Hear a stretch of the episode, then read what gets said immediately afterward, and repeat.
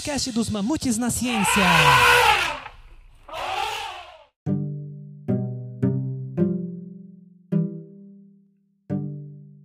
Salve, salve, mamutada! Aqui é a Gabi.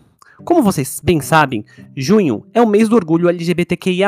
E para falar um pouco sobre uma intersecção nada trivial entre educação matemática e estudos de gênero e sexualidade, trouxemos Aguinaldo da Conceição Esquincalha.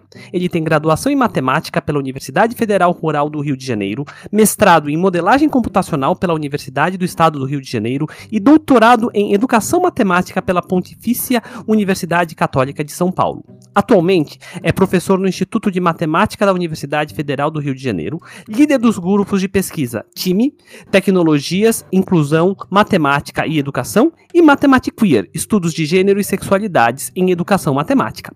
Olá, Aguinaldo. Oi, Gabi, tudo bem? Uma alegria estar aqui com você, participando desse podcast. Estou muito feliz. Ah, eu que agradeço você ter aceitado esse convite e mesmo com todos os, os empecilhos da vida, estar tá aqui conversando com a gente. Eu tô muito feliz e acho que a gente vai ter um papo bem legal. Então vamos começar aqui. É, a primeira coisa que eu queria te perguntar é: você é o primeiro convidado da área de educação e matemática que vem para o MamoCast. E, em geral, quando a gente tem o nosso primeiro convidado de alguma área, a gente sempre começa perguntando do que, que é essa área, né? Então, a primeira pergunta é: o que é a educação matemática e em que aspectos esse campo difere da matemática propriamente dita? Gabi, essa é uma pergunta muito fácil e muito difícil de ser respondida, porque assim, não há um consenso no próprio campo sobre o que uma, uma boa definição do que é educação matemática, mas eu acho que eu posso pensar a educação matemática como um campo do conhecimento é, ligado às ciências humanas e não às exatas, que mobiliza saberes de diversos campos para compreender como é que se dão os processos de ensino e de aprendizagem e de produção de conhecimento matemático na própria organização, dentro da CAPES, do CNPq, a gente está dentro da área de ensino, é, que está dentro da área de humanas. Né? A gente não está, por exemplo, no campo das exatas, nem no campo da matemática. A educação matemática não é uma sub-área da matemática, como muitos matemáticos gostam de, de dizer. Então, a educação matemática ela se articula muito com outros campos, como a sociologia, a psicologia, é, a antropologia, Hoje em dia, assim, existe uma pegada muito forte da sociopolítica nas pesquisas em educação matemática, por exemplo. Eu entendo o Matemático Queer como um grupo de pesquisa que está muito alinhado ao que a gente chama de virada sociopolítica das pesquisas em educação matemática, enquanto a matemática está preocupada com problemas que, que competem, de modo geral, a, a, ela própria. Né? Então, o desenvolvimento da pesquisa em matemática, num primeiro momento e de um modo geral, atende à própria matemática, né? menos quando ela é demandada por outros campos para resolver problemas de outros campos, né, que é que é a matemática aplicada. A, a, nossa disciplina associada, né, é a matemática, mas a gente tem um olhar basicamente da educação sobre a matemática, né? A gente tem que estudar matemática também, em geral. Quem faz educação matemática tem graduação em matemática, mas poderia ter em pedagogia também, por exemplo. E é mais ou menos isso. Assim, não sei se eu fui muito claro, você pode fica à vontade para perguntar. É, mas a gente não tem uma definição formal mesmo, né? Tem muitas pessoas que. Existem vários teóricos que vão divergir em definições, então eu tento ter essa definição que para mim mais ou menos funciona, né? Essa profusão de saberes, em geral, do campo das humanas, articulados com o campo da própria matemática, que tentam entender esses processos de ensino, de aprendizagem, de produção desse conhecimento ou desses conhecimentos matemáticos. Ah, para mim foi ficou bem claro mas eu achei engraçado você falar que a gente não tem uma definição formal, o que é uma coisa meio estranha vindo da matemática. É? Não temos definição formal. Mas, mas... olha, quando a gente pergunta para matemáticos, matemáticas, matemáticos, matemáticos o que é matemática, eu também ouço muitas definições que não são convergentes. Sim. É, que acabam sendo muito pessoais. Então, eu, a, a, gente talvez se preocupe muito em definir coisas, de definir objetos para o nosso estudo, e a gente também faz isso em educação matemática e não haja uma definição muito posta já no campo, né, muito bem, muito bem conceitualizada em relação ao próprio campo. É, não, acho que a melhor definição de matemática que eu já ouvi é o que uma matemática faz. Bem cíclica e que não diz nada. E, mas é bom às vezes ter uma definição bem solta para a gente poder trabalhar em mais problemas. Sim, dá, dá mais liberdade, né? Sim. E falando em trabalharem mais problemas, né? É, vamos para a nossa segunda pergunta, que é sobre quais são as perguntas relevantes da educação matemática, né? Você já citou um pouco na primeira pergunta, e uma coisa que eu queria perguntar é como funciona o método de pesquisa nessa área do conhecimento? É, eu acho que as principais perguntas são estão realmente associadas ao que eu respondi, né? Como é que se ensina matemática? Como é que se aprende matemática? Como se produz o conhecimento matemático? Quem produz? Quem pode produzir o conhecimento matemático? Métodos de pesquisa são bastante variados, né? A gente se situa no campo das ciências humanas, então a gente se vale de, de métodos de pesquisa comumente utilizados por ciências humanas, né? Então a gente se apropria muito de métodos é, da sociologia, da antropologia, da educação propriamente dita. Em geral, a gente trabalha com pesquisa qualitativa em relação à abordagem, né? mas método varia muito. Tá? A gente trabalha com etnografia, por exemplo, trabalha com narrativas, a gente trabalha também com, com pesquisas de intervenção em sala de aula. Existe a pesquisação, né, quando uma comunidade tem um problema e traz para a universidade, né, demanda da universidade uma solução conjunta daquele problema. A gente tem. Poxa, são tantos métodos que eu, vou, eu não vou conseguir ficar lá de, de, de tantos. Mas são, de um modo geral, métodos apropriados das ciências humanas mesmo. É, mas eu acho que você respondeu exatamente o que eu tinha perguntado deixou clara quais são as perguntas e elencou mais ou menos os métodos para abordar essas perguntas. E eu acho que a coisa mais importante quando se faz ciência é ter as perguntas claras. Porque se a gente não sabe a pergunta que a gente vai fazer, a gente acaba achando respostas que a gente não faz ideia do que significam. Sim, é verdade. Existem muitas perguntas mas eu acho que as centrais talvez sejam essas que eu coloquei, né? Como se ensina matemática, como se aprende matemática, e aí outras perguntas associadas. E quem produz e como se produz conhecimento matemático. Depois a gente vai perguntar, trazer perguntas associadas, né?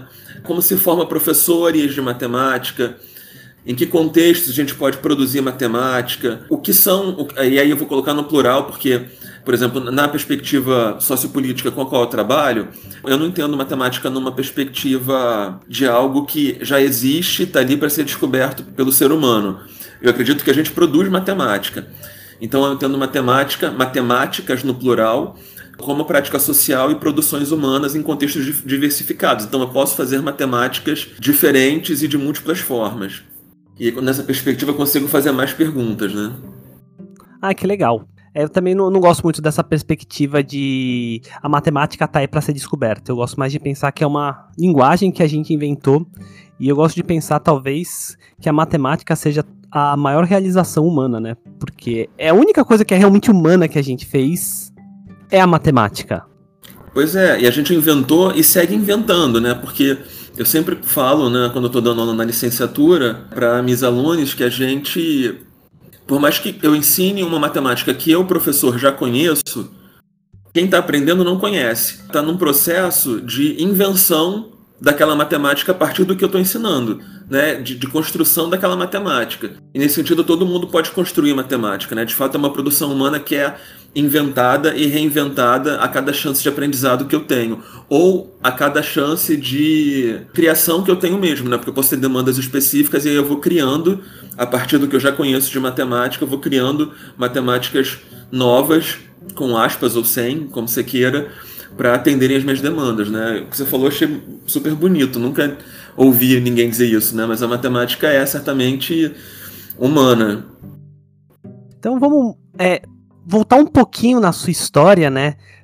E para talvez entender um pouco a sua trajetória, né? Você fez mestrado em modelagem computacional antes de trabalhar com educação matemática. O que, que motivou essa mudança e ou uma coisa que eu sempre gosto de saber, né, das pessoas, é qual foi a sua pergunta fundamental? Tipo, o que, foi lá e instalou na sua cabeça e falou, não, é isso que eu quero estudar? Gabi, no meu caso particular, eu acho que a mudança foi um retorno ao plano original. Eu fiz matemática, né, eu gostava bastante de matemática, eu fiz matemática numa época em que a licenciatura e o bacharelado variavam de uma disciplina ou duas, assim, era praticamente o mesmo curso.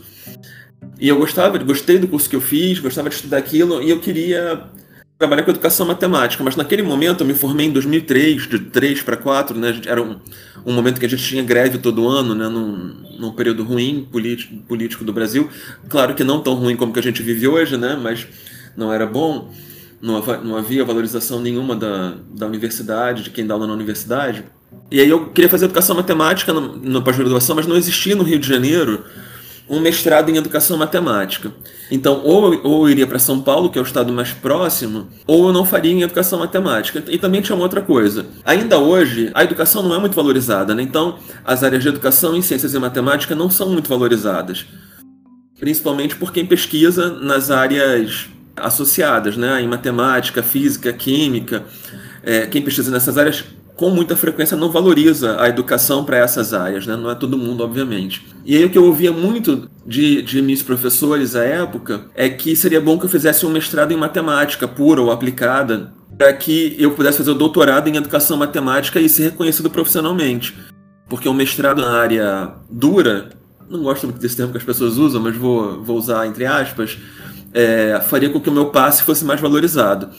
E aí eu não tinha grana para sair do Rio, para poder pagar, uh, pagar não, né? Eu tentaria uma pública em São Paulo, mas eu não tinha grana para me manter, não podia contar com grana de família, e aí eu não tentei, não, não, não existia no Rio de Janeiro.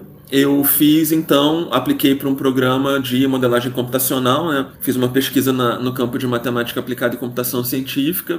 Gostei de ter feito é, embora não tivesse uma relação muito boa com meu orientador, e, e, eu acho que eu não segui o doutorado na área, não foi nem porque eu queria originalmente educação matemática, mas porque eu não tinha uma relação bacana com o meu orientador.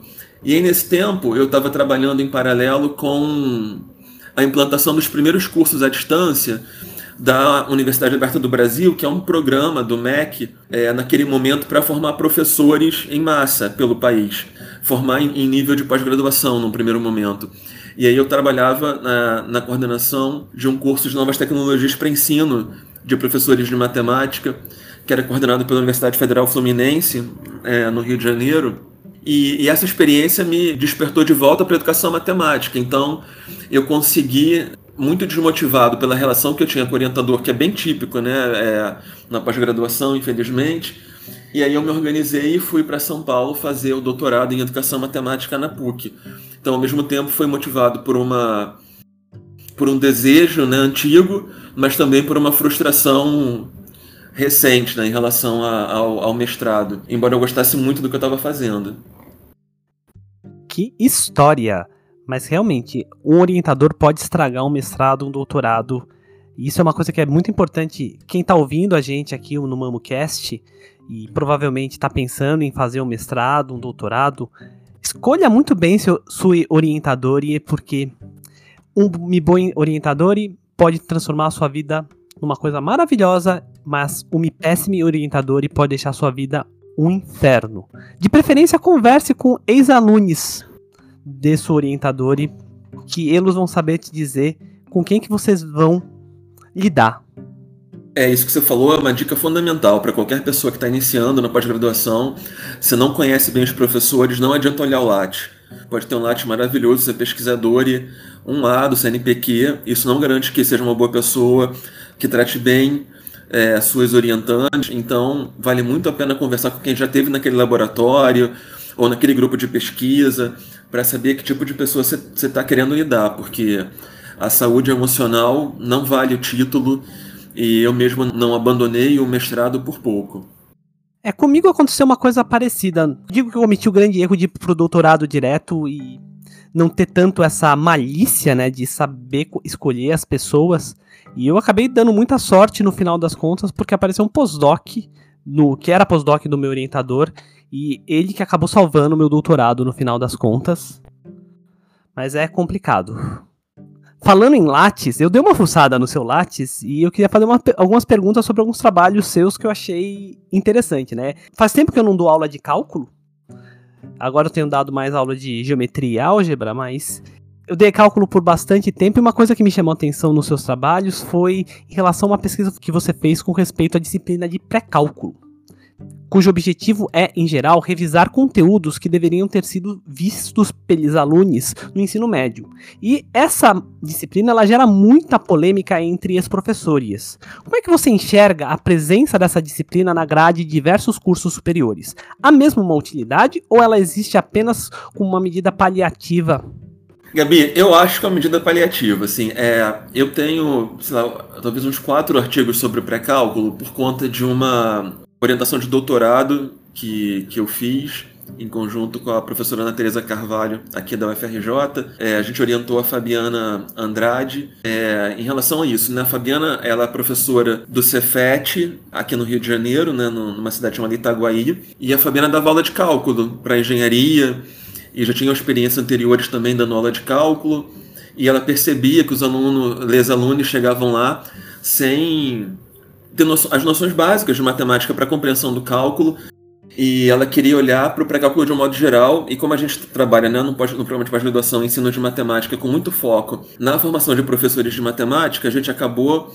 mudando o público-alvo da tese dela, e a gente trabalhou com licenciaturas. Então a gente investigou todas as licenciaturas das instituições públicas, é, licenciaturas em matemática, das instituições públicas aqui do Rio de Janeiro, né, que oferecem esse curso. Acho que são 16 ou 17. Ainda que né, a gente ouviu vários professores de pré-cálculo e as abordagens são as mais distintas possíveis. Assim, então tem gente que na licenciatura entende que o pré-cálculo é uma oportunidade para, ao mesmo tempo, retomar esses conteúdos e discutir o ensino desses conteúdos, já que está formando professores. E tem muita gente que entende o pré-cálculo como uma retomada de principais tópicos do ensino médio que, que são necessários para a compreensão do cálculo. Mas, assim, ouvindo todo mundo, alunos, a gente ouviu é, licenciantes também, né? Além da pesquisa, eu já dei aula de cálculo também por muitos e muitos anos, também não tenho dado. Acho que desde 2018 não dou aula de cálculo, mas já dei aula de cálculo muitos anos. De 2004 para cá, acho que o que eu mais fiz foi dar aula de cálculo. E dessa experiência profissional, da, de sala de aula e da experiência com as pesquisas, eu acho de verdade que é um grande paliativo, porque o que a gente percebe é a gente tentando atacar lacunas do ensino médio, a gente percebe lacunas do ensino fundamental. Quando a gente vai aprofundar, a gente percebe lacunas até dos anos iniciais. Assim, a gente tem situações de alunos que não que, que, operam com uma matemática dos anos iniciais, assim, eu estou falando de operações básicas, mas que não sabem o que estão fazendo. Por exemplo, o que, o que é vai 1? O que é pedir emprestado? Eu estou falando de adição e subtração, sabe? Isso é que ano? Anos iniciais da escolarização. E a impressão que a gente tem é que isso não vai resolver nada. A gente tem é, aqui no Rio, numa universidade federal, é, não na minha, mas na Federal Fluminense, tem o pré-cálculo. E aí começaram a perceber que o pré-cálculo não dava conta. Aí criaram uma matemática básica. Eu não sei se hoje funciona assim, mas alguns anos era assim. E aí você tirou uma nota até sei lá quanto, você vai para matemática básica, se foi um pouco melhor vai para o pré-cálculo, se foi um pouco melhor vai para o cálculo 1 de fato. Eu dei aula uns anos na PUC Rio, era o mesmo esquema. Se foi muito mal, você vai fazer cálculo A e cálculo B ao longo de um ano. Né? Então, você faria em cálculo 1, você faz com muita calma, retomando vários temas do ensino médio e eventualmente do fundamental ao longo de um ano. Se você vai razoavelmente bem no vestibular em matemática, você vai para o cálculo 1. Se você vai muito bem, você vai para o cálculo 1 especial. O que eu notava dando aula nesses lugares e que eu notei com a pesquisa é que você não resolve. Porque o que acontece é que você está criando métodos paliativos para tentar resolver um problema, mas quando você para para tentar resolver com calma, você na verdade só percebe que as lacunas são maiores, né? É, elas são mais e são maiores do que a gente imaginava. Então, eu acho que a gente tem que tentar se articular para melhorar a formação que a gente oferece na educação básica é, e não criar disciplinas que tenham meio que um papel de um escolão, porque acaba não resolvendo. E uma coisa importante que a gente percebe é que a retenção de cálculo 1, que costuma ser enorme, é maior ainda em pré-cálculo. Então a gente está só deslocando. Caramba, isso eu não tinha noção. Não, eu, fiquei surpresa agora com o fato da retenção no pré-cálculo ser tão grande ou maior do que em cálculo. É. Porque as lacunas estão postas, né? É, por mais que a gente tente, o que a gente percebe é que o problema não é em compreender números e funções reais para chegar no cálculo e saber se virar. O problema é muito anterior, tá nas operações básicas, tá em produtos notáveis, né? Quando a gente ensina limite, a parte operatória, né? não a parte conceitual. Você vê que muitas vezes quando você pede para as pessoas escreverem, elas entendem a ideia, mas elas não avançam porque não sabem fatorar, que está lá no ensino fundamental. E aí eu acho que o pré-cálculo não é uma solução. Eu não sei qual é a solução, eu acho que tem que olhar para a escola com mais atenção, né? muito mais atenção, mas eu entendo que ficar oferecendo esses cursos de apoio na universidade a gente faz porque acaba tendo que trocar o pneu com o carro andando, mas eu não vejo isso como solução. É, não, na minha ingenuidade, a solução é investir mesmo na educação básica e talvez o caminho seja via educação matemática melhorando as licenciaturas em matemática para abordar melhor os tópicos de matemática no ensino fundamental e médio. Sim, é, como eu te falei, como você sabe, né, eu tô aqui, eu tô, não estou no Rio, estou em Belém, já na, na, finalização da décima Bienal da Sociedade Brasileira de Educação Matemática, e ao longo desses dias eu ouvi essa conversa assim, em várias palestras, e hoje na minha falei um pouco sobre também. Né, o, que, o que me parece é que a comunidade de professores de matemática não vou, não vou falar comunidade, mas assim, o número de professores de matemática que se preocupa em buscar e estimular jovens talentos é muito maior do que a comunidade que está preocupada em criar mecanismos para apoiar alunos com dificuldade em matemática básica. Enquanto a gente estiver preocupado em propor é, Olimpí... não estou criticando as Olimpíadas não, mas assim, enquanto o nosso foco for Olimpíadas para melhores alunos, a gente vai ter cada vez mais alunos em defasagem e reprovades mesmo e evadindo dos cursos como a gente já tem. Sei, sei bem esse problema. Pelo menos no contexto que eu conheço, se chama método Landau de ensino. É, como é isso?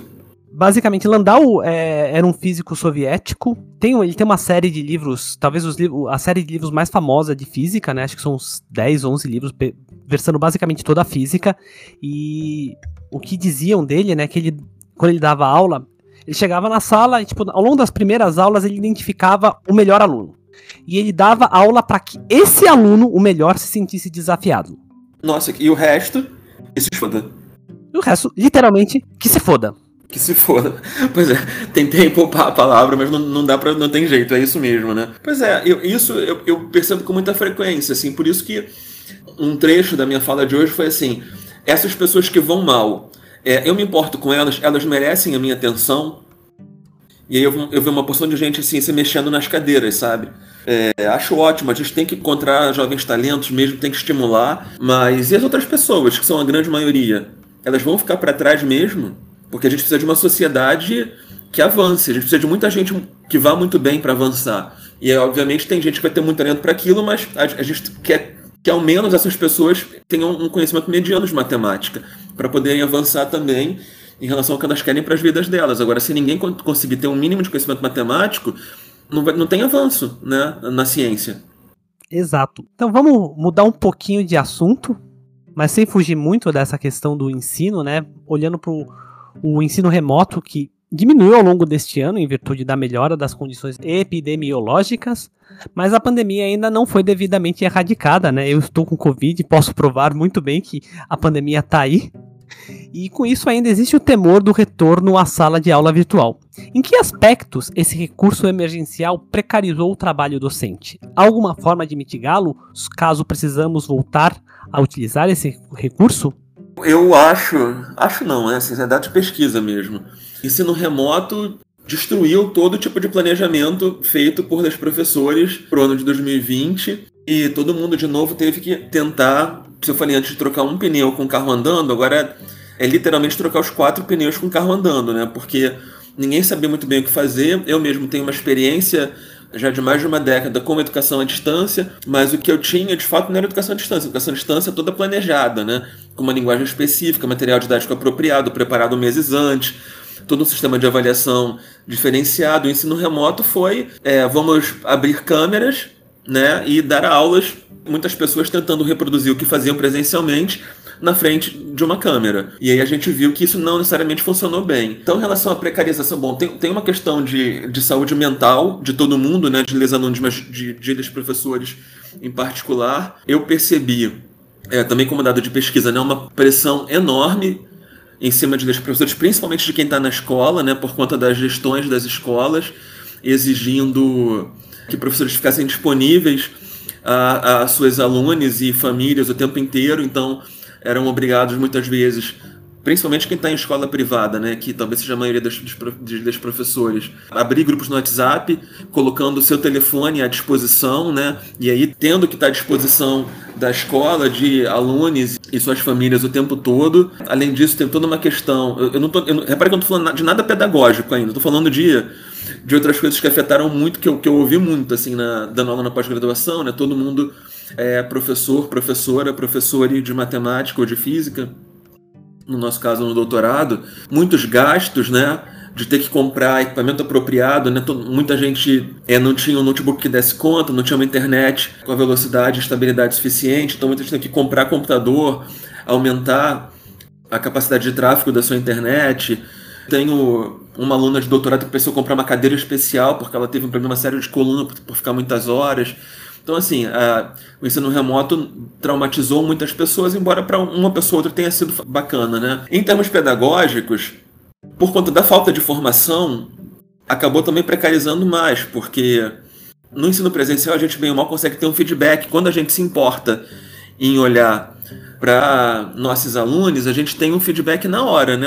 Se tá, estão entendendo, se não estão, se está avançando, se fazendo atividade, se não estão. No ensino remoto, de modo geral, a gente deu aula para câmeras fechadas, não sabia se as pessoas estavam lá ou não. A gente não foi ensinado né, a desenvolver métodos específicos de ensino é, nesse contexto do ensino remoto. A gente foi se desenvolvendo, né? A gente que trabalha é, com bastante texto né, é, específico né, de matemática, de física, a gente não conseguia se virar sem uma, um quadro virtual, sem um tablet para apoiar a escrita, né, pela falta até de, de editor de texto matemático que a gente pudesse usar em tempo real nas aulas. Eu acho que Estou falando de coisas, muitas coisas negativas, né? A gente também aprendeu a lidar com tablet, a gente descobriu várias ferramentas virtuais que poderiam apoiar aulas né, de ciências exatas. Eu tenho é, estudantes da licenciatura que, que viraram professores especialistas em cursos pré-vestibulares que são à distância e aí se viram super bem com tablet e já conheceram e desenvolveram outras tecnologias para ajudar no ensino, mas de um modo geral, é, eu acho que se a gente tiver que retomar, né, por exemplo, tá aí agora a varíola do macaco. Eu vou voltar para o Rio no domingo de manhã, estou morrendo de medo de pegar avião, é, de estar no ambiente do aeroporto, né? Mas se a gente tiver eventualmente, se isso avançar e a gente tiver que fazer uma nova quarentena, né, que ela não dure dois anos, mas sei lá, não sei quantos dias, eu acho que a gente retoma o ensino remoto com muita frustração e sem grandes ganhos assim em relação a desenvolvimento de metodologias ou de, de questões pedagógicas para que a gente consiga efetivamente alcançar os alunos, né, como a gente gostaria. Eu não sei se eu te respondi ou se eu desabafei. Me diz aí. Acho que um pouco dos dois, né? A gente precisa falar um pouco, desabafar, porque foi um período muito difícil. É, eu acho que o que mais me pegou nessa experiência toda foi essa falta de contato, da aula para um, uma tela sem nenhuma interação, sem saber se os alunos estavam entendendo alguma coisa. Não vou negar que teve uma parte boa, que eu até coisas que eu aprendi no ensino remoto eu tô levando para as minhas aulas hoje em dia, né? Para o ensino de geometria eu aprendi a programar as imagens e eu vi que isso tá, tá ajudando bastante no ensino presencial, que era uma coisa que se não fosse a pandemia eu nunca teria sentado para escrever os códigos. Para mim teve um lado positivo, mas assim, ínfimo perto da, de toda a dificuldade que foi. Foi muito cansativo e espero que a gente não precise voltar para isso. É, porque... eu, eu, vou te dizer que para mim foi muito frustrante, assim, porque eu, eu sou um professor que eu não fico lá no, na frente, assim, eu sento com, com os alunos, eu tento tornar. É, eu tenho trabalhado com tecnologia de educação matemática há bastante tempo, mas mesmo, mesmo quando eu estou dando cálculo, álgebra linear, eu, eu sempre tento passo as atividades, circulo entre a turma, sento com os alunos, eu, eu, eu, tento não ficar lá na frente sozinho com, com, essa postura típica de professor, né? Então eu, eu tenho muito contato físico e, e, de olhar nos olhos, e isso me fez muito mal. Eu, eu não. Fiquei muito frustrado a ponto de ter priorizado, e não é nada bonito dizer isso, mas é verdade, dar aula na pós-graduação, né? Estava trabalhando com, com pessoas que estão num outro momento da carreira e da vida, então turmas muito menores que abriram, abriam suas câmeras, discutiam. Então eu até dei, eu acho que quatro disciplinas durante a pandemia. Durante, bom, a pandemia continua, né? Durante o ensino remoto, e mas dei concentradas. Então, ao invés de dar todo semestre, eu dei duas num semestre, num ano, e depois duas no outro. E fiquei priorizando disciplinas da pós-graduação, para poder abrir câmera e poder conversar de fato, porque assim, eu, eu, tive muita dificuldade de ter feedback nenhum. E olha que eu ainda fiz atividades diferenciadas. Assim, eu trabalhei com. Fiz uma versão de ensino híbrido, né, considerando é, atividades síncronas e assíncronas, então disciplinas de quatro horas a gente fazia duas horas síncronas para tirar dúvida e fazia as outras horas com atividades assíncronas. Né? Eu criei é, roteiros percursos de aprendizagem. Então a gente tinha um tema e aí eu colocava um texto de referência para o tema, colocava exercícios e aí associava um objeto educacional a um vídeo curto do YouTube ou um podcast, sabe? Eu tentava variar o máximo possível. Fazendo uma curadoria de materiais que já estavam prontos na internet. Mas isso sim dava um trabalho. Bom, óbvio que isso é útil, né? Eu já vou agora dar essa mesma disciplina presencialmente.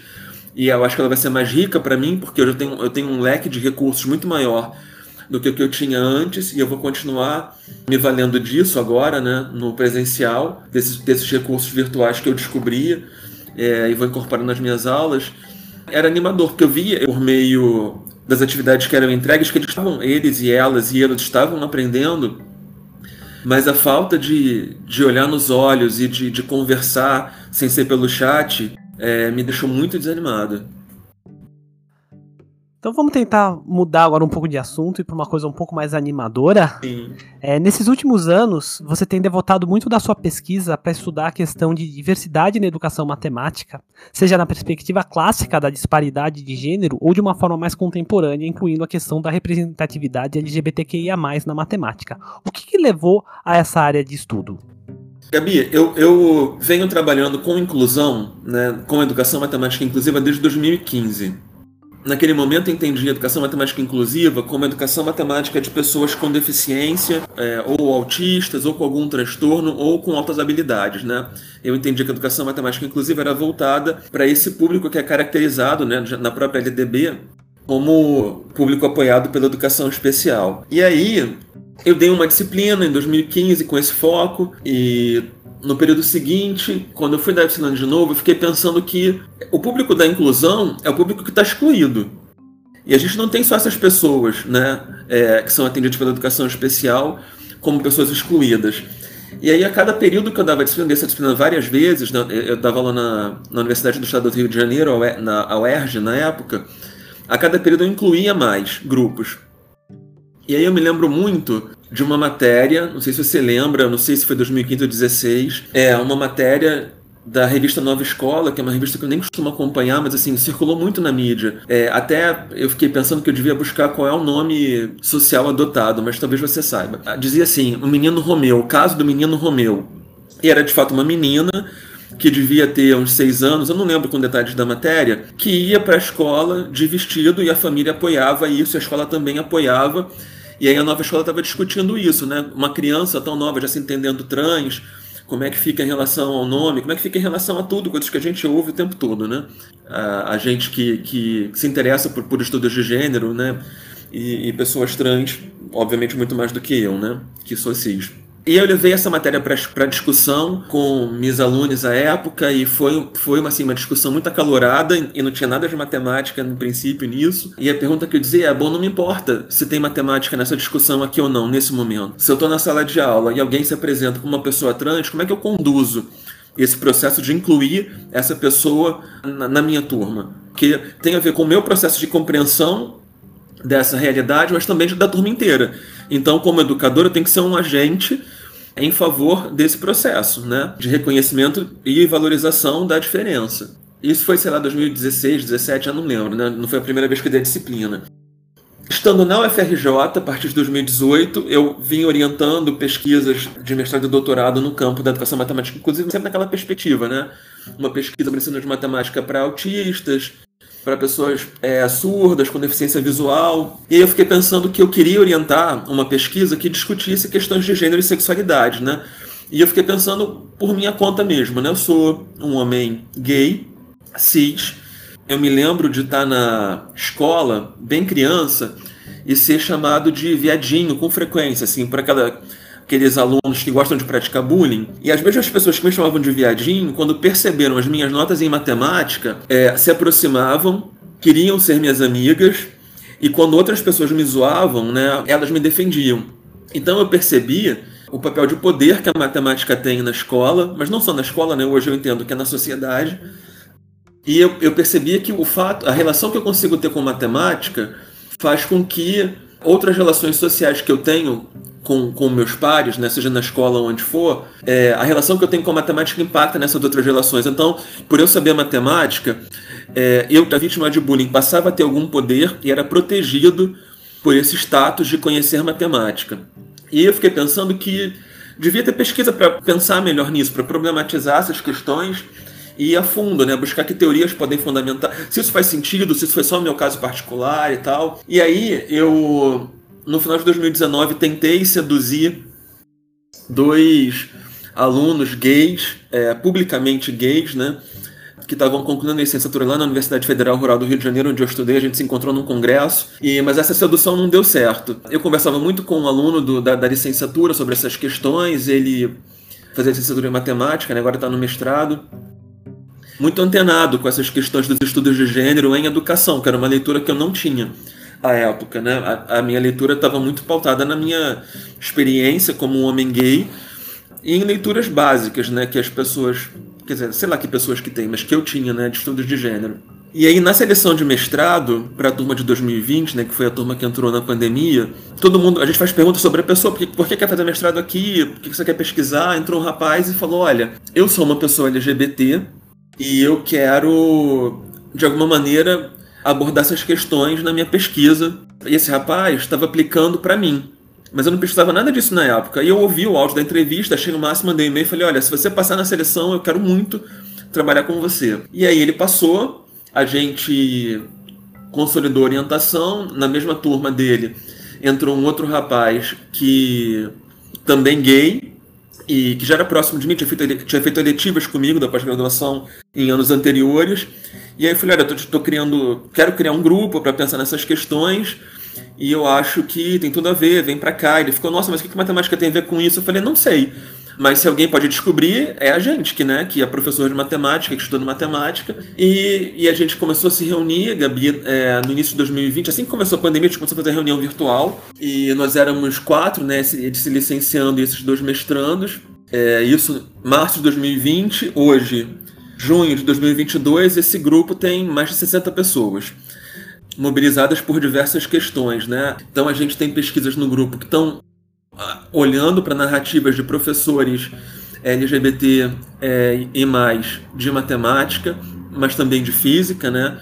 Eu, como doutorado em ensino de história da matemática e da física, eu acabo orientando também no ensino de física. A gente tem pesquisas que estão olhando para o papel da mulher no livro didático de matemática, né? Então a gente tem percebido o que infelizmente não nos espanta que a mulher ainda hoje no livro de matemática é quando ela é professora, ela é sempre professora do ensino fundamental ou dos anos iniciais, ela nunca é professora de matemática do ensino médio. As situações é, fora de casa são sempre relacionadas ao comércio. Ela está na farmácia e ao cuidado. Ela é mãe, ela está na farmácia comprando remédio para o filho, ela está fazendo compra para a família no mercado, enquanto o homem está em posições de destaque social. Né? Então, o homem é um engenheiro, o homem é um médico, o homem tem sempre uma profissão que é muito valorizada e a mulher não. Então a gente discute isso, né, as relações de poder da matemática em relação a essas questões do livro didático. A gente recebeu, nesse ano de 2002, uma professora de matemática que é mulher trans, então a gente vai discutir na pesquisa dela sobre insurnação criativa, né, que é um, um conceito que a gente usa na educação matemática, para introduzir discussões sobre travestilidade e transexualidade nas aulas de matemática. A gente tem Bom, mas uma porção de pesquisa a essas questões, a gente está aprendendo a fazer articulações com matemática, então a gente está num, num primeiro momento.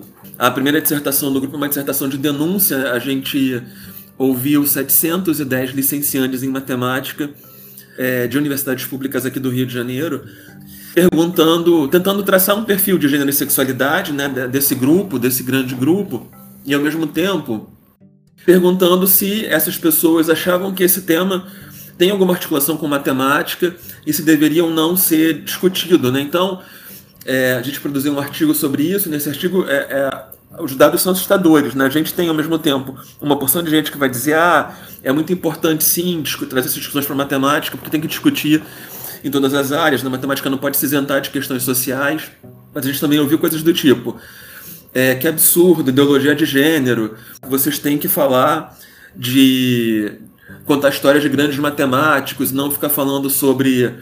Vou falar abertamente o que escreveram lá, né? Não tem que pesquisar se alguém de matemática dá o cu ou não. Tem que contar a história de Newton, tem que contar como é que a gente ensina matemática direito na escola, isso tem que ser pesquisado. Maldito dia em que as escolas foram ocupadas por professores ao invés dos pastores e padres. Então, assim, a gente ouviu atrocidades. Então, no primeiro momento foi um susto que a gente teve, mas assim, um susto pelo número, mas infelizmente não nos espantou, né? Principalmente por conta desse momento político em que essas pessoas neofascistas saem das suas cavernas, né? E se colocam de, dessa maneira absurda publicamente. A gente também teve muita resposta positiva, né? É, dizendo que tem, que a matemática não é neutra, né? Embora exista um discurso ilusório sobre uma neutralidade matemática, é, uma vez que a matemática é uma prática, uma produção humana, ela está a serviço de quem a produz. Embora muitas vezes a gente ache que escolhe uma neutralidade, mas a neutralidade, a pseudo-neutralidade é também uma escolha política. Então, se eu produzo matemática, a matemática está a meu serviço, se eu não sou neutro, a matemática também não pode ser. E num segundo momento, a gente começou a estudar mais questões sobre feminismos também. A primeira tese que vai ser defendida no, no grupo de pesquisa, deve ser agora agosto, setembro, é uma tese que fala sobre a invisibilidade o título é Dos Apagamentos Históricos aos Feminismos Plurais. E a gente traz a narrativa de duas licenciandas em matemática na perspectiva da interseccionalidade. Uma delas é uma uma mulher preta da periferia do Rio de Janeiro e muito politizada, né, trazendo umas experiências muito interessantes é, com matemática, mas com a vida de modo amplo. A outra é, licencianda é uma mulher trans, diretora, é, presidente do, do Diretório Central dos Estudantes um Instituto Federal de um estado do Nordeste, com muita história interessante para contar. E aí a gente tinha originalmente pensado em entrevistar, fazer entrevista narrativa com seis pessoas, mas a banca considerou que assim, essas duas histórias são tão ricas que a gente não vai olhar mais outras para essa tese, pelo menos. Então, assim, é, a gente tem. Acho que eu já te contei todas as pesquisas em andamento no, no programa hoje do grupo de pesquisa. Elas são muito amplas, né, com referenciais históricos muito distintos, né? Então a gente tem é, estudado bastante, o grupo de pesquisa foi se expandindo, como eu falei, a gente começou com quatro pessoas, Hoje nós somos 60 e pouquinho, não sei exatamente 60 e quantos. O, o grupo que começou sendo um grupo de, de estudos para orientação de tese e dissertações virou também é, um projeto de extensão. A gente tem parceria com a ONG Arco-Íris aqui no Rio de Janeiro, né? É uma ONG que luta pelas questões LGBT há 29 anos, ela é muito tradicional aqui tradicional é uma palavra esquisita para usar para esse tipo de coisa, né? Mas eu quero dizer que ela tem já uma, uma luta consolidada e muito reconhecimento na comunidade é, no Rio de Janeiro. E a gente também é, tem projetos de extensão dentro da UFRJ, a gente tem projeto é, FAPERJ, é, fomentado pela FAPERJ, na Fundação de à Pesquisa do Rio de Janeiro, para fomentar o interesse de meninas e mulheres por, por ciências exatas, né, em particular matemática, física e computação que mais? A gente se reuniu para oferecer um curso de estudos de gênero, né? o que matemática tem a ver com isso, era o título, para 200 professores é, em formação inicial, já formados, para a gente aprender a se perguntar, né? Como é que a gente articula essas questões, como é que as questões de gênero e de sexualidade têm a ver com matemática ou não, e aí o queer do matemática queer não tem a ver é, como algumas pessoas usam, né?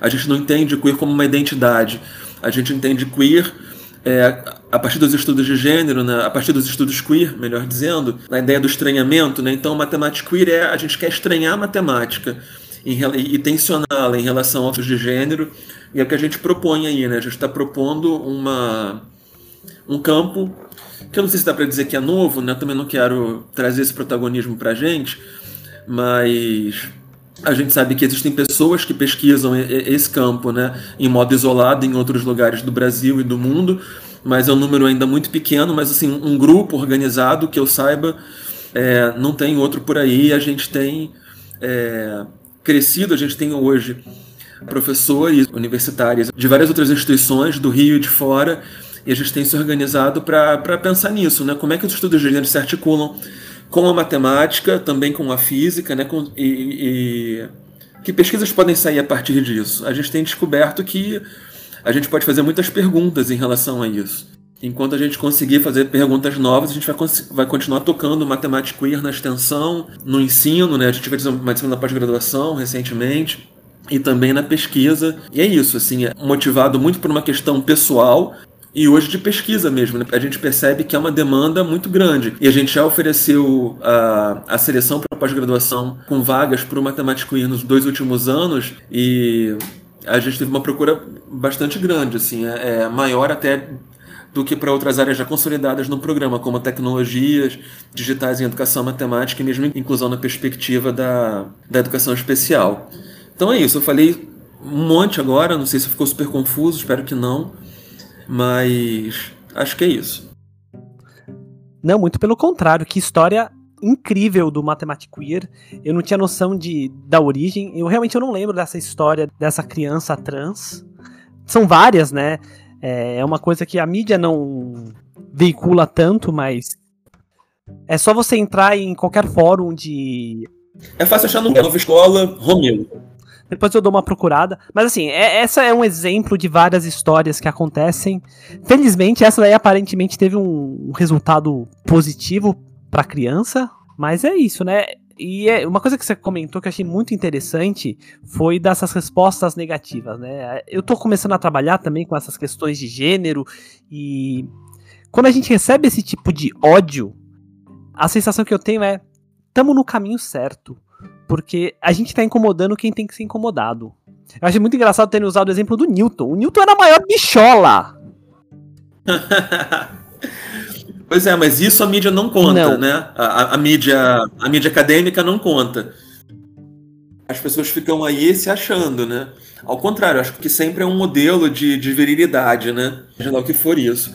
Mas o que eu estava te dizendo, assim, em relação a, a, essas respostas negativas, você não tem ideia do número, Gabi, de mensagens que a gente recebe no Instagram de atrocidades, assim, gente que desejando morte, ameaçando de morte, gente dizendo que é um absurdo, que a gente está destruindo a matemática. Se me permite, eu posso ler para você? Eu até hoje falei sobre isso no, na, na, palestra. Posso ler aqui uma mensagem que eu recebi no Instagram de um rapaz que, pelas fotos, deve ter assim entre 16 e 18 anos e está fazendo vestibular para hum. matemática. É, não vou dizer o nome naturalmente. Ele diz o seguinte: Boa tarde, ao encontrar o trabalho de vocês no YouTube, eu chorei. Chorei por amar a matemática e vocês estarem destruindo ela. Vocês não entenderam o conceito de matemática, de certo, de errado, de verdade, de mentira. Por favor, pesquisem mais sobre matemática em sua fundação. Vocês acabaram com o meu dia. Passei anos da minha vida estudando matemática como aluno olímpico. Quero me formar em matemática. Me desculpe, mas vocês estão muito equivocados. Eu tive várias sensações quando li isso aqui.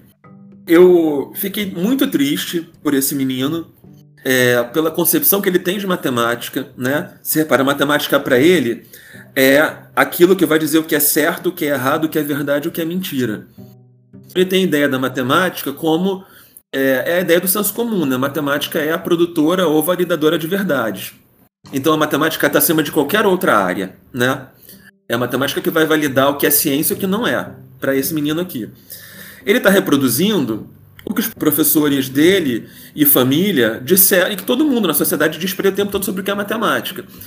E como aluno olímpico, ele se dedica muito a estudar essa matemática, que desenvolve muito raciocínio lógico, que tem uma porção de coisas bacanas de se aprender, mas que ao mesmo tempo te isola do mundo da realidade. Né? Te coloca numa vida só para aquela matemática. Então, quando chega qualquer pessoa e, e perturba, para usar um termo que a gente usa na pesquisa em matemática aplicada, faz uma perturbaçãozinha leve no que ele entende por matemática, o mundo dele cai porque a gente está mexendo no que é sagrado para ele. Então ele, ele chorou, eu, eu, acredito. Primeiro eu li, fiquei muito triste, assim, aí eu levei para o grupo, né? Muita gente acha que é fake, eu não acho que é fake, porque tem as fotos e tem, tem uma, ele tem uma vida, no, é aberto o Facebook dele. Eu, algumas pessoas me falam com raiva, eu, eu fico com raiva quando alguém chega lá e me xinga gratuitamente. Que eu tento, não, mas vamos discutir, por que, tá, por que você está xingando? Né? Quando eu percebo que a pessoa não é fake, eu falo, você leu o artigo? Você leu algum artigo nosso? Você fez o curso que a gente ofereceu de 60 horas? Você viu alguma das nossas lives? Não. Eu falei, então dá uma olhada. Vê o que você acha, traz seus argumentos para a gente conversar. Eu não vou tentar te convencer do que, que eu faço é muito bacana, mas eu vou tentar te convencer do que o que eu faço é, faz sentido, academicamente falando, é ciência importante. Você não é obrigado a fazer, ou obrigada, ou obrigade, mas você tem que reconhecer isso aqui como ciência. Ainda que você discorde porque a sua religião não faz sentido, não, não coaduna com o reconhecimento de pessoas LGBT como pessoas que, que são dignas de respeito, né? Cada um pensa de um jeito, é lamentável, mas eu preciso que você reconheça o que eu faço como ciência e que você me respeite como ser humano e como pesquisador. É, mas não é o caso desse menino, né? Eu mexi no sagrado dele. Eu, fico muito, eu não tive coragem de apagar também. Assim, eu, eu guardo aqui a mensagem, porque uma hora eu acho que eu vou chamá-lo para um bate-papo no Meet, sabe? Para conversar um pouco com ele, mas ainda não tive vontade de fazer isso. Mas vou ter uma hora. Então, tem de tudo. Tem um jornal que eu vou dizer, mas depois você, se quiser editar e cortar para não dar bola, você vê que você acha melhor. Chama Gazeta do Povo. É um jornal conservador é, que se diz antifeminista, é, mas que tem um número de seguidores alto nas redes sociais, é um jornal é, que, que circula bastante nas mídias sociais, nas redes sociais, e tem assim vários jornalistas famosos como colunistas. Esse jornal já fez crítica ao matemático pelo menos três vezes. E, inclusive uma matéria publicada esse ano é exclusiva para falar do matemático, uma matéria longa para falar do matemático. Eu, eu não quis dar entrevista, porque eu sei que esse tipo de gente está disposto a manipular o que a gente diz, então eles tiveram que lidar com é, o que está publicado já, né? E aí tem uma coisa muito engraçada que assim, é uma mulher, né, quem assina a matéria, a jornalista escreve assim, nossa, é, eles querem, eles defendem um ensino de matemática de modo crítico. Eles querem usar Paulo Freire, como se isso fosse um absurdo, sabe? É, a gente ensina matemática ou qualquer outra coisa para mudar a realidade das pessoas. O que a gente quer é, entre aspas, porque essa palavra que eu vou usar agora é muito contestada, é, que é empoderamento, a gente quer empoderar matematicamente essas pessoas, para que elas, ao mesmo tempo, tenham esse poder que a matemática confere a quem a conhece, e ao mesmo tempo destruir esse poder, porque quando todo mundo souber a matemática, a matemática perde esse status, né? E a gente quer mais é que a matemática perca esse status, mesmo que nenhuma disciplina é, seja vista como, como sobre as outras, né? A matemática, para mim, não é a rainha das ciências. A matemática é uma ciência importante para o mundo, né? Uma forma que a gente tem de, de descrever e de ler as, as realidades e colabora muito com outros campos científicos, mas a matemática não é quem vai dizer o que é verdade ou não, né? Ou pelo menos não sozinha. Então, é, quando a gente tem esses haters, a gente fica tentando ler o que está mobilizando esse ódio, né? Assim, então tem gente que vai chegar lá e vai dizer que a gente pratica ideologia de gênero, e vão desferir várias, vários xingamentos acusando a gente de esquerdista ou coisas do gênero. Então são as pessoas mais assim, mais, que eu considero mais conservadoras e, e com frequência religiosas. É, a resistência que a gente tem dentro do, da própria matemática, né, do próprio meio da matemática, são resistências como essas, desse post que eu li né, de pessoas que é, ou estão tendo, estão muito arrasadas porque estão tendo o seu sagrado perturbado, ou estão muito putas da vida, porque a gente está querendo democratizar esse poder que só aquele grupo pequeno tem. É, concordo com você, eu acho que a gente está no caminho certo. A gente vai continuar tensionando, problematizando, estranhando para abusar do queer. E enquanto a gente tiver força, a luta tá aí. Eu achei muito interessante quando você comentou do, desse menino falar do, do sagrado para ele, porque pelo que você descreveu, esse menino enxerga a matemática como uma religião. E se ele enxerga a matemática como uma religião, ele não entendeu o que é matemática. Tá exatamente no papel de falar, amigo, você precisa entender matemática de verdade, porque matemática não é sobre verdade. Pois é. É sobre poder expressar as coisas de uma maneira precisa. É complicado, mas você faz muito bem de dar um tempo e talvez no futuro próximo sentar para conversar com ele. Quem sabe você consegue abrir os olhos de uma, de uma criança que tá perdida. Tá vendada por todos esses preconceitos dos sagrados, dos falsos sagrados. Mas essa é a, é a vida de professor, né? a gente tem esse, essa missão de tentar fazer as pessoas questionarem as suas certezas. Isso nem sempre é fácil e sempre é doloroso. Questionar certeza sempre machuca. Pois é, mas se a gente não se dispõe a, a ter essa dor, a gente não cresce, né? Eu acho que nenhum sentido da vida. A gente precisa se questionar, precisa se incomodar com as coisas. Porque se a gente não, não fica feliz na nossa zona de conforto, a gente vai para onde? Para lugar nenhum. Exato. E por falar de não ir para lugar nenhum, é, pegando um gancho que você começou a falar né, sobre olhar para as mulheres na matemática e a falta de representatividade positiva nos livros didáticos, é, que mais que você pode falar sobre o que afasta as meninas da matemática e o que, que a gente pode fazer para aumentar o interesse delas pela matemática e, sobretudo, mantê-las na área? Muito, muito se tem discutido sobre isso, né? Eu estou aqui em Belém para a Bienal, mas eu vim é, alguns dias antes, estou aqui há uma semana, porque na sexta no sábado aconteceu o segundo encontro brasileiro de mulheres matemáticas. E eu vim, porque eu entendo, me entendo aliado dessa, dessa causa e oriento mulheres que discutem sobre essas questões. Né? Então, acho que é, vim e fui super bem recebido e vi pesquisas e relatos de experiência muito interessantes. Eu acho que o que afasta meninas da matemática são os exemplos que a gente tem. Eu acho que a representatividade é, é a primeira coisa. De um modo geral, a gente não tem professoras de matemática. Para mim é um pouco difícil falar isso, porque eu né, cresci no Rio de Janeiro, em que a gente até tem muitas mulheres professoras de matemática, sim, mas conversando, vendo dados estatísticos sobre isso, o governo tem esses dados, agora eu não tenho eles em mãos. O número de professores, homens, de matemática é muito maior do que o número de professoras de matemática, pelo menos no Brasil.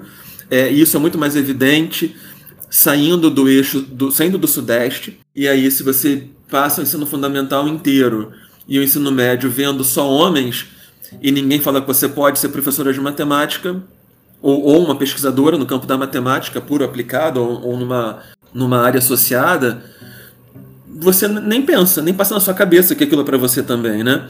Por isso é tão importante que a gente discuta representatividade. Então, a gente tem discutido é, um dos projetos que a gente tem no grupo, a gente chama o projeto, o nome é grande, mas vamos ver se é certo. Eu acho que é despertando o interesse de meninas e mulheres pelas áreas STEM por meio de uma educação matemática maker. Então a gente comprou, ganhou dinheiro para comprar uns kits Arduino, está trabalhando com robótica educacional, está começando a trabalhar, tudo muito recente, para explorar o pensamento computacional e explorar é, a articulação, basicamente, como eu falei antes, da, da física, da matemática e da computação. A gente tem levado isso para as escolas e a gente passou aquele filme que todo mundo discute a beça quando fala das áreas STEM e de, e de mulher, né, que é o Estrelas Além do Tempo, né, conta a história daquelas três mulheres negras que trabalharam na NASA, e aí a gente tem uma questão interseccional, né, de uma representatividade dupla, né, é exemplo de ter mulher lá e, mulher preta, né, no caso das três mesmo mulheres pretas, isso sem olhar para o recorte de classe, né, só olhando para o recorte de, recorte de gênero e de raça. E aí a gente fez um trabalho nessa. A gente está em cinco escolas, uma no sul fluminense, uma no centro, uma no norte do estado, é, uma na região metropolitana e outra na capital. Então eu, eu fiz questão de escolher é, diferentes regiões, até porque eu sei que a, as criações são diferentes, eu queria entender, é, quero entender né, ao fim do projeto como é que meninas de diferentes lugares do Rio entendem essas questões mas o que a gente ouviu de cara quando elas viram esse filme foi: nossa, então eu posso eu posso trabalhar na NASA, eu posso ser uma pesquisadora, eu posso trabalhar com matemática. E não é nem a questão da docência, né? a questão da relação com a matemática mesmo. Então eu acho que a falta de representatividade, de olhar de, de cientistas mulheres, né? de ver por aí cientistas mulheres é, registradas pela história da matemática, da física, né? da computação, é, da química, é, isso é um problema grande. A gente não vê isso, a gente não vê muitas mulheres nessas áreas na escola, né? Pra você ter ideia, assim, eu tava até. Eu tenho uma, uma aluna de doutorado que acabou defendendo no ano passado, ela foi em ensino de física. E ela foi entrevistar professoras e professores de física em relação ao ensino de física para deficientes visuais, não tinha nada a ver com questões de gênero. E, e, ela descobriu que assim que no Colégio Pedro II, que é um colégio federal, uma rede de escolas, né, é, com várias escolas aqui no Rio de Janeiro, na física, em todas as escolas que levam essa chancela, esse nome Pedro II, tem uma única mulher professora de física concursada. Então, assim, cadê a representatividade? Ela não existe. Eu acho que essa é uma primeira causa. Existem outras, né? Por exemplo, da pesquisa da Ana Lídia, que é uma das minhas orientandas de mestrado, em relação a como é que os livros de matemática, o que, que os livros de matemática nos ensinam sobre o que é ser mulher. Esse é o título da dissertação dela. E os modelos são esses que eu já te falei, né? A mulher nesses livros está sempre numa posição social hierarquicamente inferior à do homem, seja onde for, né? Dentro de casa ou fora de casa, em profissões. Tem um artigo muito bacana de uma pesquisadora chamada Heather Mendick. Eu não me lembro agora o nome do artigo para te falar. É, eu acho que é o mito da beleza eu não lembro nem em português nem em inglês, que é o original, não lembro o título do artigo, mas eu posso te passar depois, em que ela discute comportamentos associados à mulher e ao homem. Então, por exemplo, a gente vai dizer que sempre que a matemática é racional. Então, entre homem e mulher, quem é o racional? É o homem. Então, a, a mulher vai para um outro lado, né? A matemática demanda é, exatidão. Se exato, firme nas suas escolhas, opiniões, é o homem, não é a mulher. A mulher é mais ligada às artes. E aí você vai separando, né? A autora elenca uma série de características, né? É, ela, ela, cria lá uma, uma estrutura binária com características que, que a gente endereça socialmente ao feminino e ao masculino. E a gente percebe no texto dela, que é muito interessante, ela até usa esse texto na seleção de doutorado, que socialmente todas essas atitudes que a gente espera, que a gente associa à matemática, a gente está associando socialmente ao homem. É um texto super interessante. Ela também tem outro livro que ela lançou, acho que no ano seguinte, e fala sobre masculinidades em matemática, em que ela discute essas questões todas com muito mais profundidade. Eu acho que eu não nem de longe esgotei, mas te dei pelo menos a ideia da representatividade desses sentimentos e comportamentos que a gente endereça socialmente é, ao masculino e ao feminino.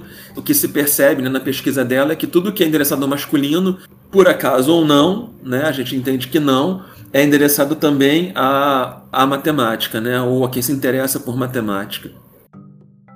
Interessante, eu não conhecia o trabalho dela, mas essa questão do, dos estereótipos de gênero, né, e de como essas questões reforçam essas desigualdades, é uma coisa que eu tenho olhado bastante nas minhas pesquisas laterais, e quem discute isso de uma maneira bem interessante é a Júlia Serrano. Vários trabalhos dela, ela fala, ela até ela gosta de separar o, o, o, sexismo, né? Que basicamente essa questão é a questão do sexismo em duas partes, né? O sexismo oposicional e o sexismo tradicional. E essa questão é do sexismo oposicional é tipo é definir a mulher como oposto do homem, né? Exatamente para construir esse binário e a parte do tradicional é como é que a gente atribui esses valores, sempre os positivos para o homem e sempre os negativos para a mulher.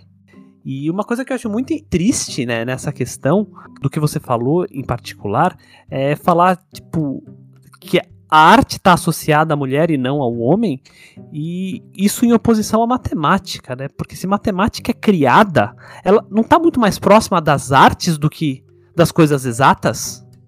Sim, total, total. E assim, existe todo um campo de pesquisa que relaciona arte com matemática e é, e é subbacana. Mas ainda assim, a sociedade parece estabelecer é, esses estereótipos e forçá-los mesmo para criar essas distâncias né, entre mulher e matemática.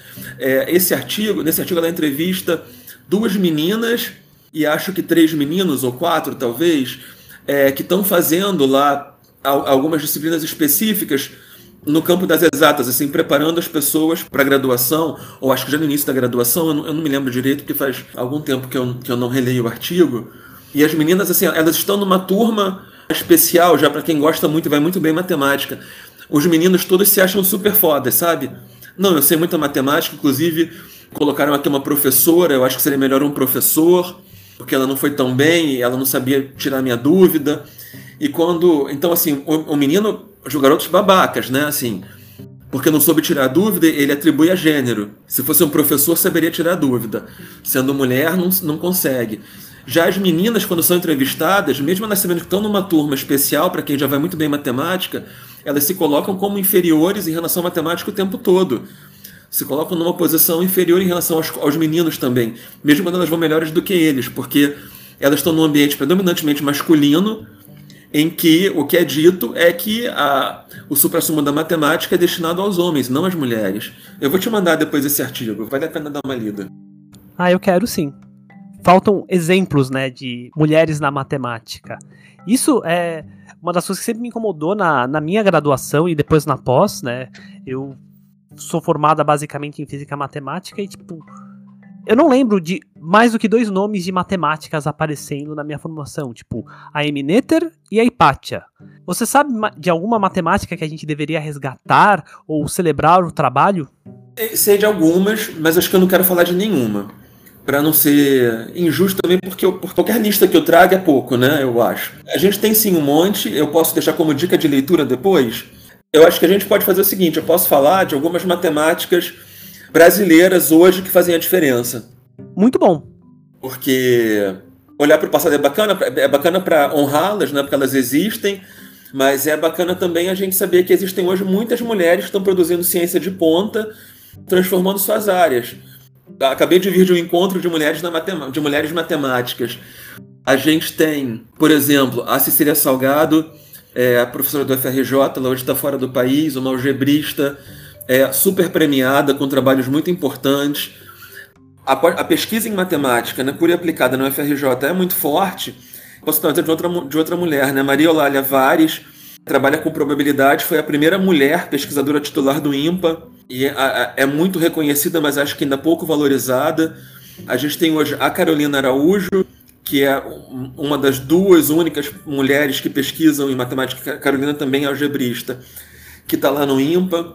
A gente tem outras, né? É, Brasil afora, em mundo afora, mas ao mesmo tempo isso é muito pouco, né?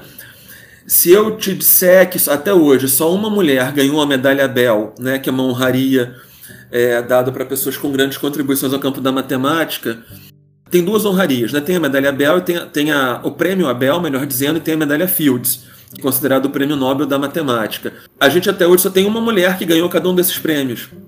O prêmio Abel é relativamente recente, mas o, a medalha Fields está décadas. E a gente só tem essas duas. Isso aqui eu posso dizer agora porque eu, por acaso, eu tenho aqui à mão. Só vou abrir o arquivo.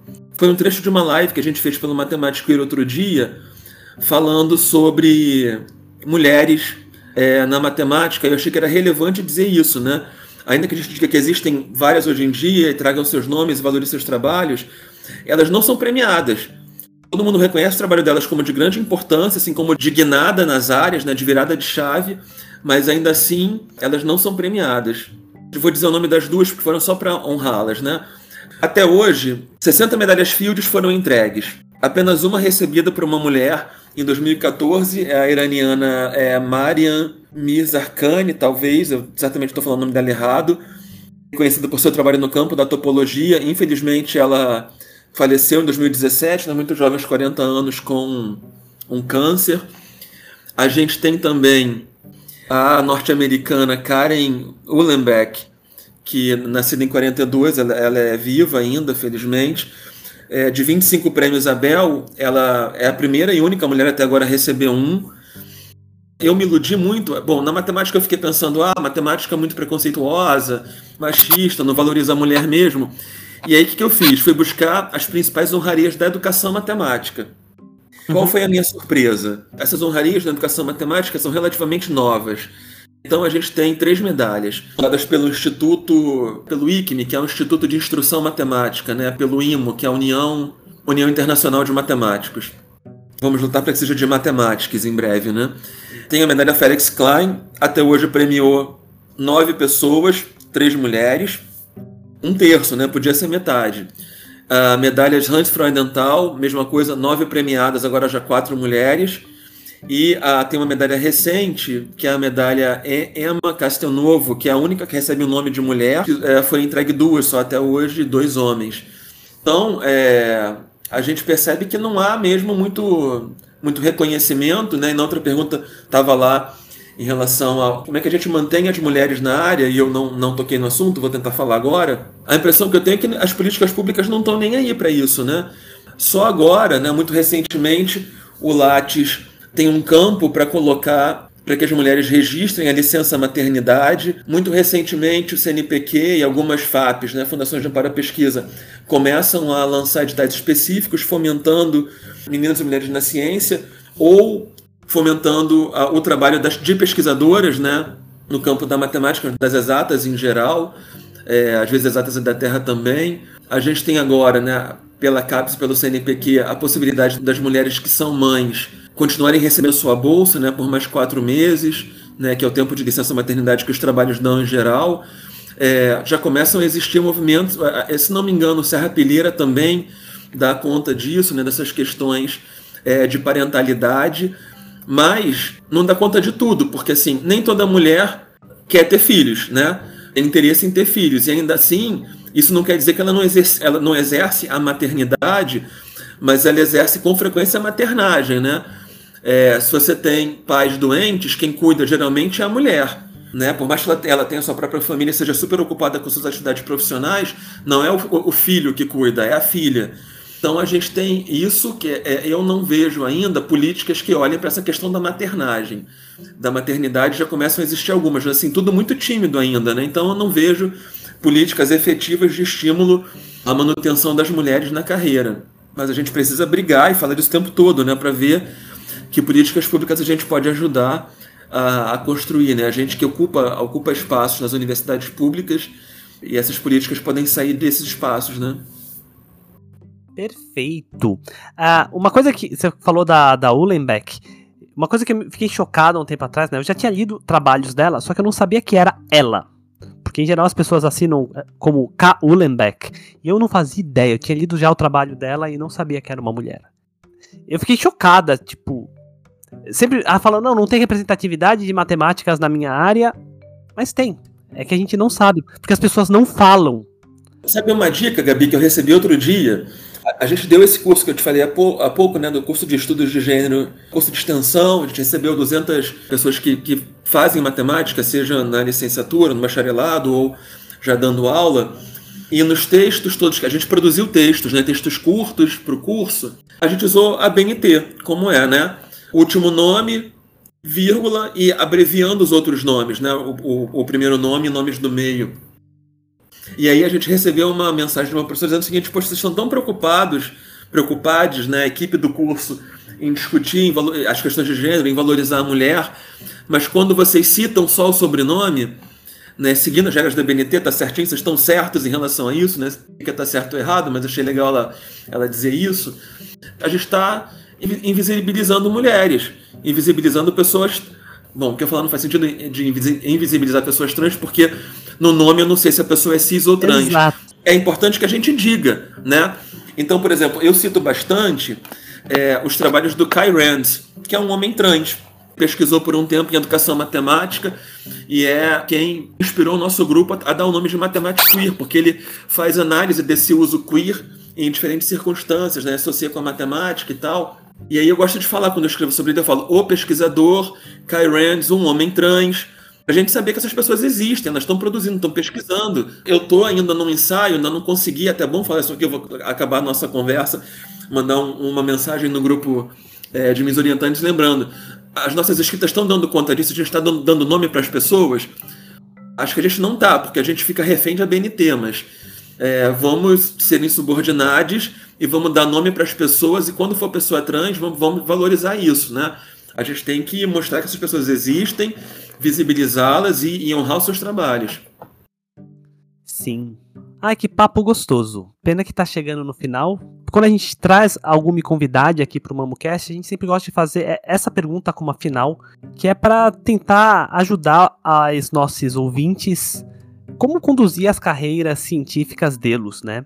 Então, quais dicas você daria para quem pretende seguir na sua área do conhecimento?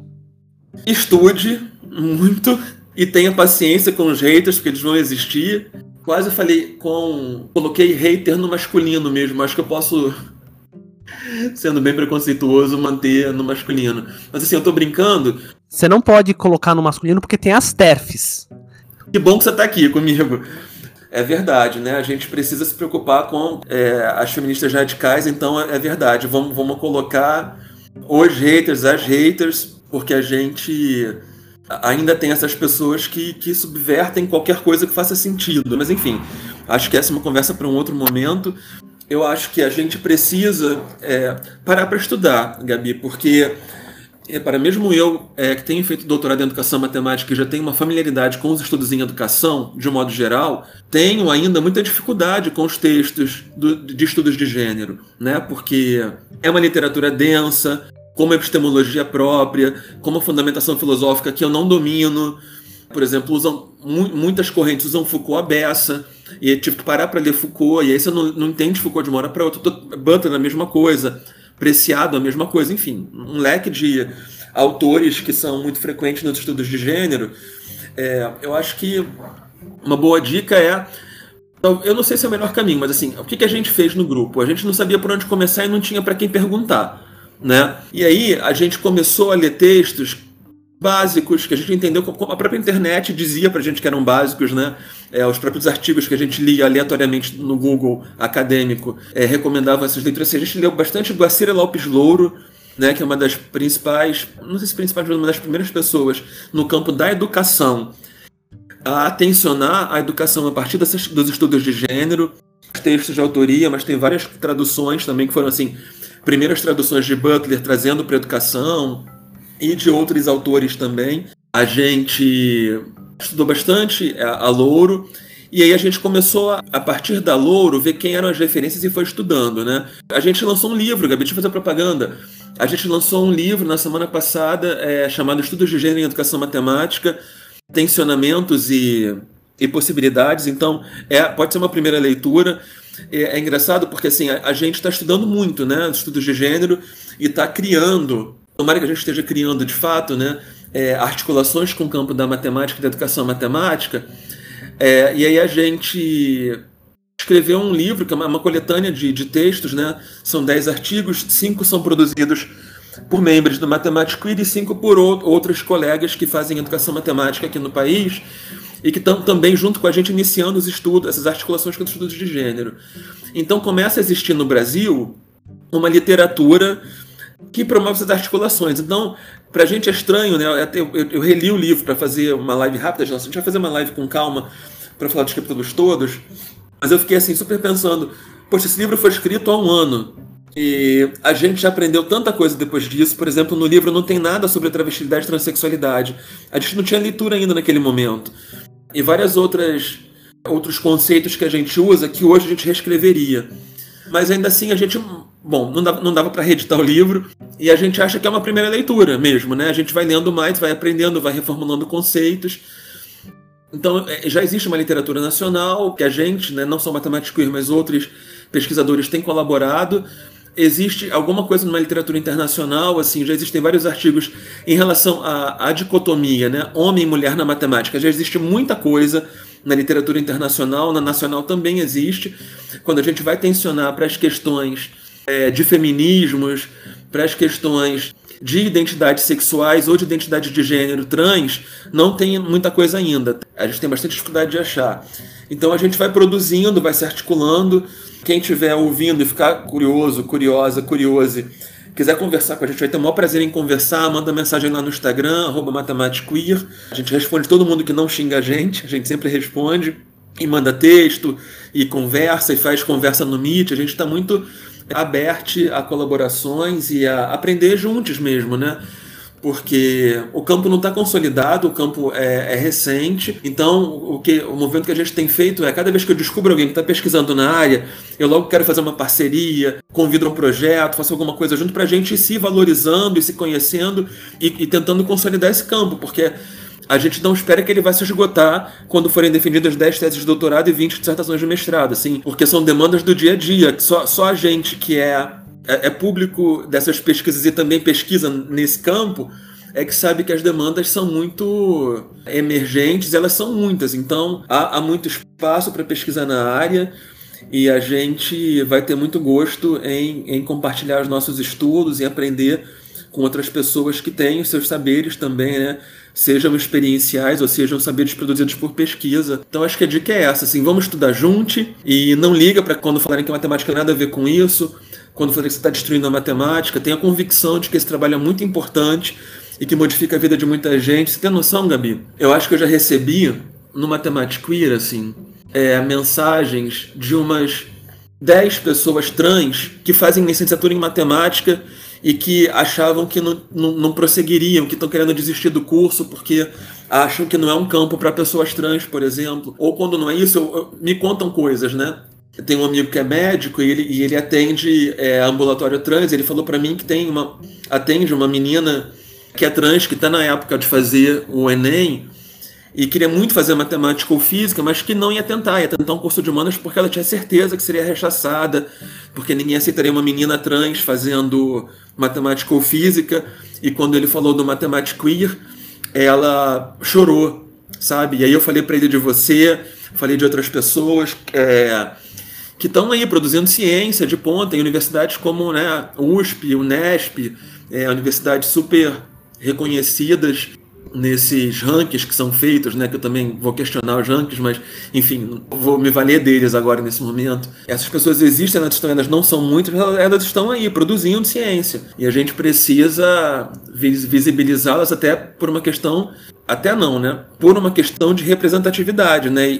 que a gente falou sobre mulheres cis há pouco, a gente fala agora para mulheres e homens trans e travestis e, e, e pessoas que se entendem que são, e se entendem não, né? Pessoas que são, é, se apresentam como não binárias, é, é, essas pessoas estão aí, ocupando espaços.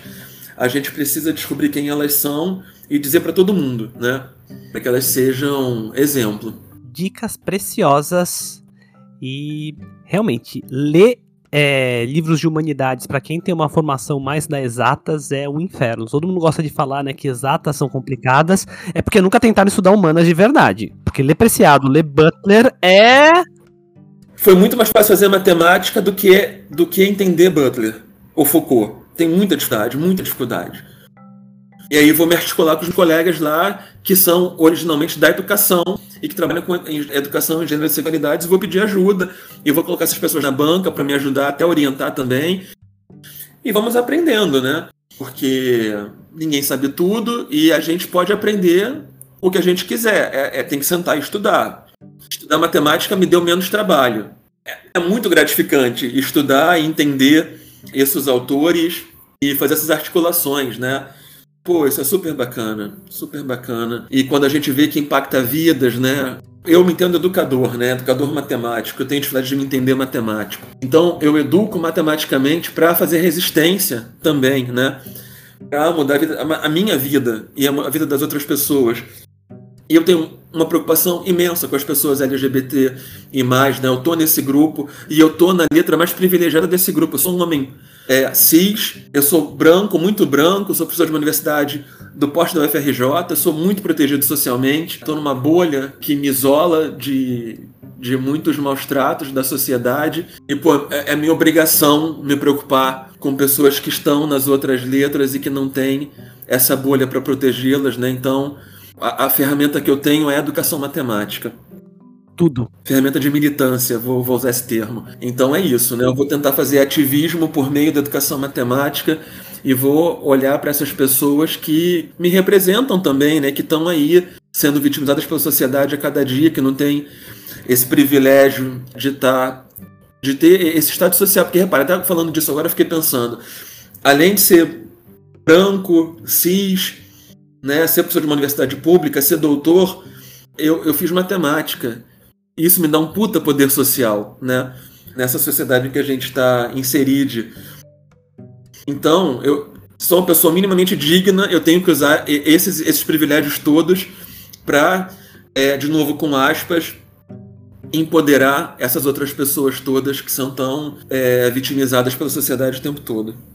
Que tudo! Então vamos lá para os nossos finalmente. MamoCast recomenda.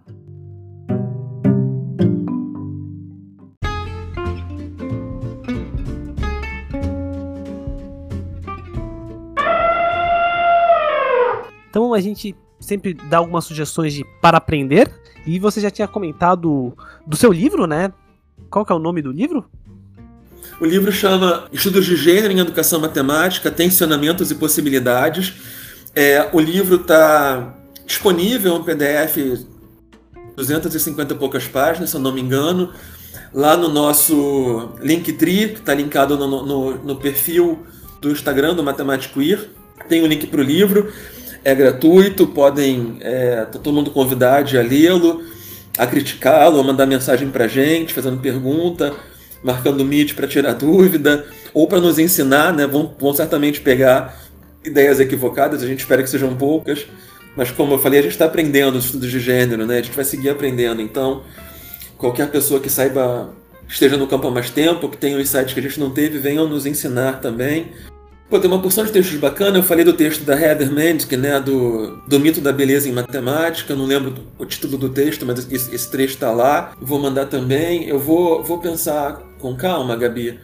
E vou te mandar uma porção. Eu já devia ter feito isso, né? não fiz meu dever de casa direito. Vou te mandar uma porção de, de textos bacanas que são leituras iniciais nesse campo emergente dos estudos de gênero em educação matemática.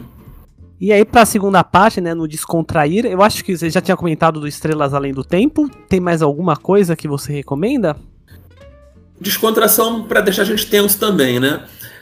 Tem um filme que eu só vi agora, o filme não é, não é tão novo, mas eu só vi agora, assim, onde a gente falando, tem que ver, tem que ver, mas eu vi é, antes de viajar. Você certamente já viu, que é o Alice Júnior.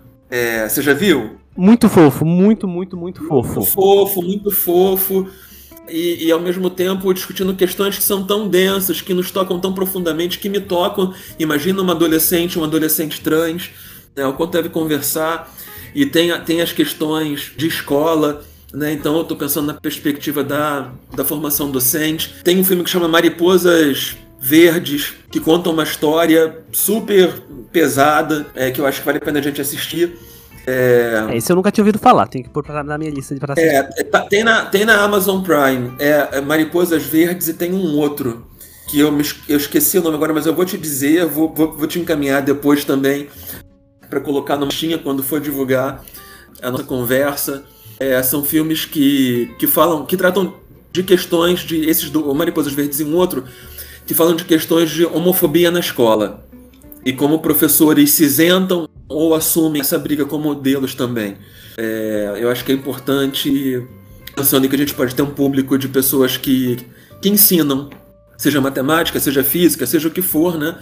É, esse é um canal, é um podcast de divulgação científica, então todo mundo ensina ciência, né? Seja na educação básica, seja na superior, ou se interessa por ciência, então eu acho que, que vai ser bacana dar uma olhada nesses filmes para que a gente fique pensando um pouco qual é o nosso, nosso papel quando a gente enfrenta essas situações de homotransfobia nos espaços educacionais. Ah, perfeito, perfeito. Já tem bastante coisa para nossos ouvintes se divertirem e questionarem. É, só tenho muito a agradecer você ter vindo aqui, investido seu tempo, ainda mais que você está em Belém, para conversar com a gente e dar todo esse insight. Esse episódio ficou enorme, ficou maravilhoso. Muito obrigada. Eu que agradeço demais, Gabi. Fiquei super feliz com o convite.